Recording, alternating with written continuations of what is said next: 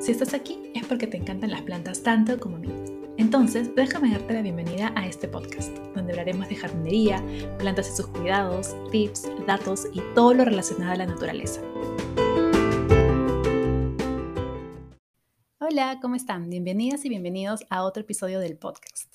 Hoy voy a hablarles de las suculentas, un tema en el que, si bien no soy experta, creo que en estos últimos años he aprendido bastantes cositas que creo que les pueden ser de utilidad sobre todo cuando tienen una suculenta nueva y no sabes muy bien qué hacer con ella, porque claro, lo normal es que compremos una planta o una sucu y al toque querramos ponerla en nuestro escritorio, ponerla en una maceta linda, regarla, tomarle fotos, no sé, como que queremos hacerle de todo. Pero, pero, pero hay que tener en cuenta que estas plantas primero tienen que adaptarse porque han crecido en un ambiente diferente, han recibido cuidados diferentes a los que les vamos a dar nosotros y obviamente Em, necesitan como que un pequeño respiro, un pequeño periodo de adaptación. Entonces, por eso sobre todo quise hacer este episodio. Entonces, lo primero que debemos hacer es revisarlas. Em, si la hemos comprado vía online, una vez que llega a nuestra casa hay que revisar que esté bien, que esté sana, que no tenga plagas, que sus raíces estén buenas, que tenga brotes nuevos y todo eso si la hemos comprado en un vivero y nosotros mismos la hemos elegido, hay que revisar todas estas condiciones ahí mismo antes de pagar. Muchas veces terminamos comprando plantas con plagas escondidas, plantas sin raíces, plantas con hojas quemadas, entonces hay que revisar bien esto para elegir la más adecuada.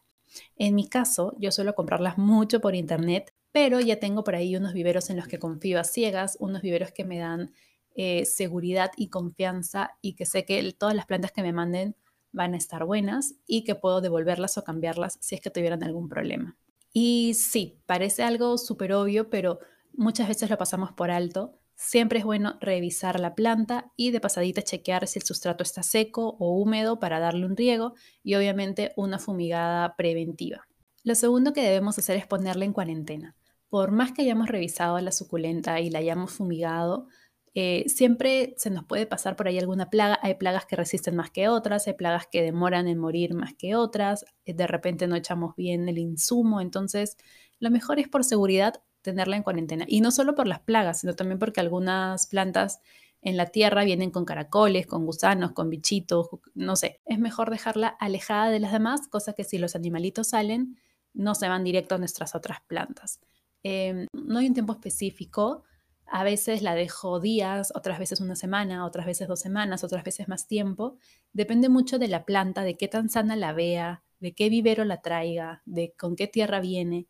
Si es de un vivero que yo sé que ya las traen trasplantadas en buena tierra, un vivero de confianza o una planta que me regaló una amiga, la puedo poner casi, casi directamente con mis plantas. Si es de un vivero que viene de otro lugar, de otra ciudad, eh, si es un vivero que suele tener las plantas con arena, con tierra así, con, con tierra de piso, sí las dejo mucho más tiempo porque sé, me consta que cuando he trasplantado he encontrado animalitos, bichos y no quiero que esas pasen a mis plantas. Lo tercero que hay que hacer es no trasplantarlas de inmediato. Las sucus, al igual que todas las plantas, están acostumbradas a condiciones y cuidados que tienen en el vivero.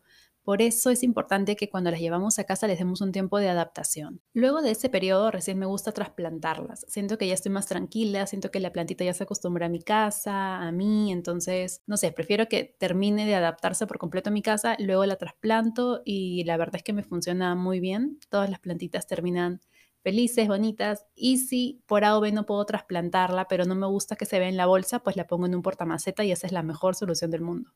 La cuarta cosa que hay que evitar es tocarlas demasiado o moverlas demasiado.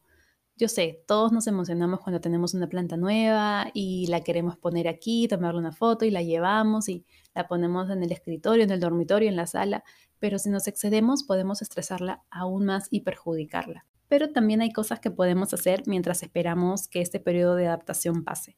Por ejemplo, podemos primero averiguar el nombre de la suculenta. No sé si les pasa, pero a veces voy al vivero y digo, ya, quiero comprarme tal planta y sé específicamente cuál quiero. Sin embargo, otras veces termino encontrándome con suculentas tan bonitas de las que ni siquiera me sé el nombre, pero me enamoro a primera vista y las compro. Entonces, en este periodo, mientras que se va adaptando, puedo buscar en internet, preguntar por ahí en las redes sociales o usar la app Google Lens para averiguar qué planta es. Entonces, Eh, es, es, muy importante, es importante saber el nombre porque así cuando a la plantita le pase algo, vas a poder buscar específicamente sobre esa planta y te vas a ahorrar mucho tiempo. Otra cosa que también se puede hacer es propagarlas. Muchas veces en el camino las suculentas van botando hojitas por el movimiento, qué sé yo, son bien frágiles. Entonces esas hojitas en vez de botarlas, las puedes poner en tierra o en agua y poco a poco va a salir por ahí una nueva planta. Otra cosa que podemos hacer es ir alistando la maceta y el sustrato correcto para cuando hagamos el trasplante lo hagamos de manera rápida.